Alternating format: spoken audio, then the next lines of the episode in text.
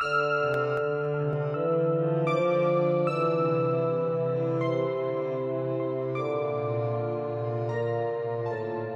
Muy buen día, hoy es 26 de septiembre del 2021 y para mí es una bendición poder compartir con ustedes la reflexión del día de hoy. Los textos con los que nos vamos a apoyar se encontrará en números 11 del 4 al 6, eh, igual números 11 del 10 al 16, Salmo 19 del 7 al 17, Santiago 5 del 13 al 20 y el Evangelio según San Marcos 9 del 38 al 50. El día de hoy el Evangelio de Marcos en este pasaje parece ser un verdadero escándalo, donde pueden y deben resolver problemas apelando a este Jesús. Pues bien, entre ellos se plantea un caso no previsto y así piden consejo a Jesús, o mejor dicho, le comunican la solución que han tomado. Han impedido que alguien expulse demonios apelando al nombre de Jesús porque no es del grupo. ¿Qué cosa es eso? Un grupo oficial que se ve cómo se había institucionalizado esa comunidad estaba perdiendo la vida comunitaria, por lo que Jesús desautoriza y rechaza a este Juan integrista que parece el segundo al mando y sigue presentando este proyecto de un modo abierto a todos los que quieran apelar a su nombre, rompiendo así las estructuras de esa comunidad. Juan le dijo, Maestro, hemos visto que alguien expulsa demonios en tu nombre, se lo hemos impedido porque no nos sigue a nosotros. Juan lo vemos que aparece como representante de esa comunidad. O podemos ver lo que parece que es representante de muchas iglesias actuales, de estas tipo de iglesias que se ven establecidas con una estructura interna.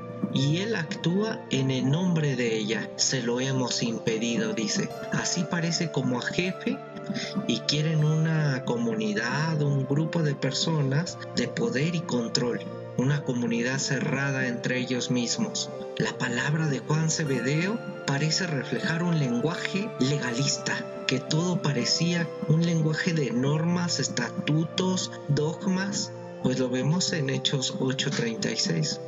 Creo que no se le puede acusar a Juan de imponer condiciones y controles impidiendo que otros de fuera del grupo utilicen el nombre de Jesús. De esa manera, según Marco, lo de Juan han querido convertirse en la primera comunidad oficial controladora. Humanamente, en clave social, hay que darles la razón. Es como si hubieran inscrito en un registro religioso este nombre, cristianos, de forma que solo ellos poseyeran el derecho de llamarse los de Cristo. Ay no, parece ser que pretenden la exclusiva de Jesús. Quizá por egoísmo o por miedos. Este camino es nuestro, podrían decir. Pero quizá también por mantener la pureza del nombre de Jesús y por la identidad del grupo. Solo nosotros podemos hacer el bien, diría. ¿No tendrán razón? ¿Para qué sirve una comunidad si hay otros que apelan a Jesús, curan a los posesos fuera de ella? Hacen milagros y no pertenecen a la comunidad cristiana. Pero Jesús no es como estos cristianos de Juan. Por eso les dice ahora que acepten a los de afuera, si emplean el nombre de Jesús para buenas obras. Los personajes que están liberando o en su caso que actúan como exorcistas no comunitarios podrían formar parte de la comunidad de Galilea o de los nazarenos o de cualquier otro grupo donde han existido pensadores libres, cristianos libres, personas que apelan a Jesús pero no se integran dentro de un modelo eclesial como el de Juan. Son aquellos que, como este exorcista, saben que Jesús había sido profeta y sabio, sanador y amigo de los marginados, que había sido un sanador un exorcista. En esa línea las comunidades de Galilea no empezaron siendo instituciones organizadas o unificadas desde arriba, como los esenios del Qumran, no forman un rabinato, por así llamarlo, de buenos escribas, ni una sociedad de creyentes con un dogma común, sino un movimiento de exorcistas. Jesús replicó, no se los impidan, porque nadie que realice en mi nombre un gesto de poder podrán hablar mal de él o de ellos. Y vean cómo dice el 40, pues el que no está contra nosotros está a favor nuestro. Según Marcos, Jesús no ha creado un grupo de control religioso, ni quiere un triunfo de poder político o religioso. Sino que es profeta de una gracia abierta, de un amor incondicional para toda la humanidad. Y esto es lo que compone esta humanidad, el mundo entero, abierta para todos, no un rabino de escuela cerrada, ni nombre sagrado de un grupo de iniciados que desean adquirir reputación con gestos milagrosos, no de un orden eclesial que solamente se determina en iglesia o solamente ministros. Ahora este Jesús parece abrir un carácter universal en el amor incondicional para todos, a través de ser exorcistas, de los exorcismos. De esta manera debe condenar el deseo de imposición de Juan y de toda estructura de poder y de control y de aquellos que quieran adueñarse de su nombre, de su tarea, de su identidad, de las personas para controlar y manipular de esa manera a los demás. Este Jesús el Maestro rechaza así a los que han querido acallar por su propia ley o por pura fuerza al exorcista ajeno, aquel que quiere dar salud a las personas. De esa manera eleva su programa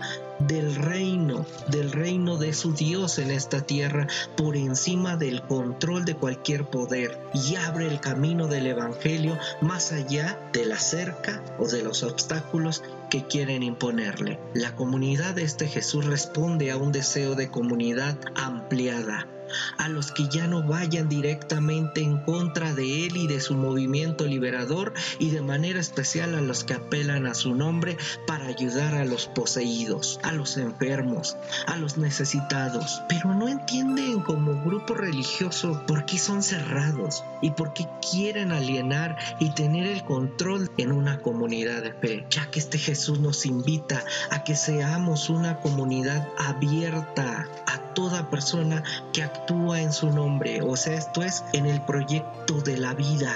Hablaré más adelante de este Baruch Espinosa y él apela precisamente a esta dualidad en que somos cuerpo o alma, en esa, en esa dualidad. Él dice que somos, que Dios es Dios en todo y en todos, como lo dijese Pablo, que esta manifestación de Dios se, se da o se dispensa como partículas a todo lo existente. Esto es que nosotros somos partículas de Dios, pero también el animalito, también el árbol, también la piedra. Y Dios está ahí. Así que de esta manera recuerdo la oración de Javes cuando dice, oh, si me dieras bendición y ensancharas mi territorio, y si tu mano estuviera conmigo y me libraras del mal para que no me dañe. Muchas veces somos bien duros y creemos que estos no pertenecen o queremos controlar a las personas. Y somos legalistas con los que no piensan o creen como nosotras o nosotros.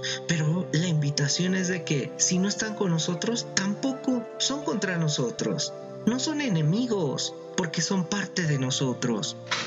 Así que vive y dejemos vivir. Mahatma Gandhi diría, Señor, si me das fortuna no me quites la razón. Si me das éxito no me quites la humanidad. Si me das humildad no me quites la dignidad. No me dejes caer en el orgullo si triunfo ni en la desesperación si fracaso. Más bien recuérdame que el fracaso es la experiencia que precede al triunfo. Si yo ofendiera a la gente, dame el valor para disculparme. Y si la gente me, me, ofende, dame el valor para perdonar. Es tiempo de provocación a nuestra conciencia. Es tiempo de provocación a nuestra conducta, a nuestro corazón. Es tiempo de provocación, de amor, de amarnos, para no rechazar a nadie. Al contrario, que podamos ser moradas para los que nos necesitemos. Dios amor nos bendiga.